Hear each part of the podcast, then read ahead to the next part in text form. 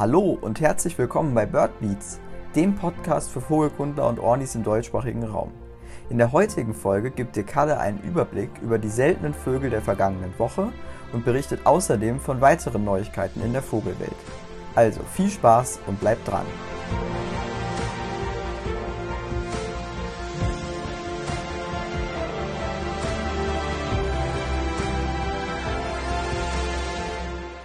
Hallo und herzlich willkommen zu einer weiteren Folge des Bird Beats Podcasts. Heute soll ein weiterer Wochenrückblick geschehen. Wir schauen uns an, welche Vögel wurden denn in Deutschland, der Schweiz und Österreich beobachtet, welche besonderen Arten sind dabei und starten wir deshalb jetzt erstmal mit der News der Woche. Und zwar die Liste der Brutvogelarten in Deutschland wurde dieses Jahr um eine Art länger. Das ist der Zistensänger, der dazugekommen ist, den wir schon in diversen Wochenrückblicks, aber auch schon in der ersten ähm, Folge des Birdbeats Podcasts, wo wir über die Einwanderung von südlicheren Arten gesprochen haben. Eine Art, die also wirklich schon häufig bei uns genannt wurde. Letztes Jahr kamen sogar schon die Brillengrasmücke und die Kappenammer hinzu und mit dieser positiven und erfreulichen ähm, News starten wir jetzt in die Seltenheiten der letzten Woche. Starten wir damit wie immer mit den Arten, die wir schon seit längerem beobachten konnten, die schon in den Wochenrückblicken der letzten Wochen inkludiert waren. Und da haben wir zum einen den Nonnensteinschmätzer, der in Sachsen immer noch anwesend ist, den man jetzt ja durch die ganze Mauserzeit beobachten konnte. Und das vorige Individuum ist immer noch von vielen Beobachtern gemeldet worden. Außerdem haben wir weiterhin den Kaiseradler in Brandenburg und den Italien-Sperling-Haussperling-Hybrid in Berlin. Zu den neuen Beobachtungen, ähm, da kamen wieder einige dazu. Wir starten wieder in Deutschland. Dort haben wir zum einen eine Blauracke in Sachsen, was für mich eine sehr, sehr besondere Art ist, weil man sie in Deutschland wirklich fast nie sieht. Die Blauracke, wer sie nicht kennt, ist ein sehr bunter Vogel, der ähm, bevorzugt im trockenen, warmen und offenen Gelände unterwegs ist, aber er braucht auch einzelne Bäume oder Gehölze, die frei herumstehen. Er ernährt sich hauptsächlich von Bodeninsekten und ähm, die Blauracke ist eigentlich eine Art, die in Süd- und Osteuropa heimisch ist. Allerdings, wenn man sich mal die Habitatansprüche anschaut, kann man davon ausgehen, dass sich ihr Verbreitungsgebiet in den nächsten Jahren und Jahrzehnten durch den Klimawandel auch ein wenig ausweiten wird und sie vielleicht auch in Deutschland dann ein häufigerer Vogel ist. Kommen wir zu weiteren Beobachtungen und zwar zur Zwergschabe. Diese wurde zum Beispiel in Sachsen mit einigen Bildern beobachtet findet man auf ornito.de, ähm, aber auch in Hessen am Rhein wurde sie beobachtet und auch in Kettershausen in Bayern. Die Zwergschabe gehört zu den Kormoranen und ist deutlich kleiner als der Kormoran oder die Krähenschabe.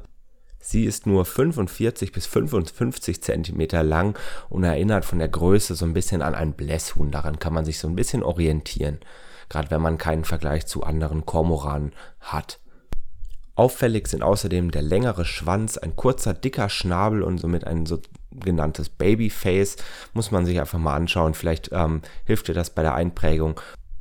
Und die Zwergschabe ist anders als der Kormoran kein Brutvogel in Deutschland, sondern ein ähm, Vogel, der eigentlich am Schwarzen Meer in der Ägäis oder an der Adria heimisch ist. Eine weitere Art, die bei uns sehr, sehr selten ist, aber trotzdem jetzt letzte Woche gesichtet wurde, ist der Terek-Wasserläufer. Dieser wurde in Amrum bei der Springtidenzählung ähm, an, ja, an der Ostküste von Amrum beobachtet. Ähm, der Terek-Wasserläufer ist eigentlich ein Brutvogel in der Taiga, in Sibirien also, und er zieht damit östlich von Mitteleuropa an uns vorbei und deshalb ist er wirklich nicht häufig bei uns zu beobachten. Den Terek-Wasserläufer, falls man ihn dann doch mal sehen sollte, erkennt man sehr, sehr gut an dem nach oben gebogenen Schnabel. Ähm, außerdem läuft er ganz gerne etwas nach vorne gebeugt. Kommen wir zur nächsten Beobachtung und das ist ein Adlerbussard in Schleswig-Holstein. Der Adlerbussard ist eigentlich ein Bewohner trockener Steppen bzw. auch Halbwüsten, zum Beispiel in Nordafrika, in der Türkei, aber auch weiter östlich davon. Er ist sehr, sehr gut an die Bedingungen dort angepasst, frisst zum Beispiel Kleinsäuger, Reptilien und Insekten und brütet dort häufig an Steilwänden. Kommen wir zur nächsten Art, die sollte euch eigentlich ein Begriff sein, weil wir ja auch diese schon häufiger mal bei uns im Podcast angesprochen haben, und zwar den Graubrust-Strandläufer. Dieser wurde diesmal aber nicht in Schleswig-Holstein an der Küste beobachtet, sondern in Ravensburg am Bodensee. Der Graubruststrandläufer, falls dieser dem einen oder anderen noch kein Begriff sein sollte, ist ein Vogel aus Nordsibirien oder auch Nordamerika und die Limikole ist eigentlich jedes Jahr zu beiden Zugzeiten, sowohl im Frühjahr als auch im Herbst, in geringen Zahlen in Europa zu beobachten. Am Bodensee ist es trotzdem eine wunderbare und sehr seltene Beobachtung und man ist, sollte keinesfalls denken, dass das jetzt eine Selbstverständlichkeit ist. Jetzt sind wir ja schon am Bodensee im Süden von Deutschland und es ist ja auch gar nicht mehr weit bis in die Schweiz und Österreich und dort werfen wir jetzt mal noch einen Blick hin.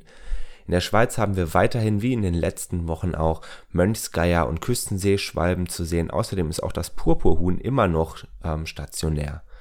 Außerdem noch einige Zistensänger, was ja für Südeuropa auch keine besondere Art mehr ist. Zu den neuen Meldungen haben wir zum einen im Wallis eine äh, Beobachtung von Alpenkrähen, mehrere sogar, zum Teil ein Individuum, zum Teil aber auch zwei und noch eine Lachseeschwalbe in Wangen im Kanton Schwyz. Diese ist vor allem an Mittelmeerküsten, aber auch an den Schwarzmeerküsten heimisch. Werfen wir jetzt noch einen Blick nach Österreich. Dort haben wir auch noch einige Geier, Mönchsgeier und Bartgeier unterwegs. Außerdem haben wir in Ravensburg einen Adlerbussard, der dort beobachtet wurde. Außerdem haben wir noch am Zicksee ganz im Osten von Österreich eine Brandseeschwalbe und einen Sprosser in Kärnten. An der Inn bei Miening haben wir noch einen Kuhreiher, dieser wurde dort auch von vielen Personen beobachtet. Er ist relativ stationär und ähm, soll aber relativ scheu sein. Also dort wurde in der Meldung geschrieben, dass wenn man aussteigt aus dem Auto, dass der, dieser dann auf große Entfernung flüchtet, allerdings dann wenige Minuten später auch wieder zurückkommt. Dementsprechend, falls ihr irgendwo sein solltet und ähm, den Kuraya twitchen wollt, verhaltet euch bitte dementsprechend. Das gilt natürlich sowieso für jede einzelne Art. Außerdem haben wir zu guter Letzt noch eine Mantelmöwe am Bodensee. Diese ist ja auch schon seit Wochen unterwegs, wird immer mal wieder auch in Deutschland, im Eriskircher Ried, aber auch an anderen Orten in Deutschland, in der Schweiz und in Österreich am Bodensee beobachtet. Ich weiß gar nicht, ob das mehrere Individuen sind. Ähm, die Mantelmöwe kann man ja ganz gut an der dunklen Deckenfarbe von den anderen Möwen unterscheiden und natürlich an der größeren Größe ähm, wenn man dann doch mal einen Vergleich zur Silbermöwe oder Steppenmöwe oder vielleicht auch Mittelmeermöwe hat. Das soll es dann auch schon wieder von uns gewesen sein.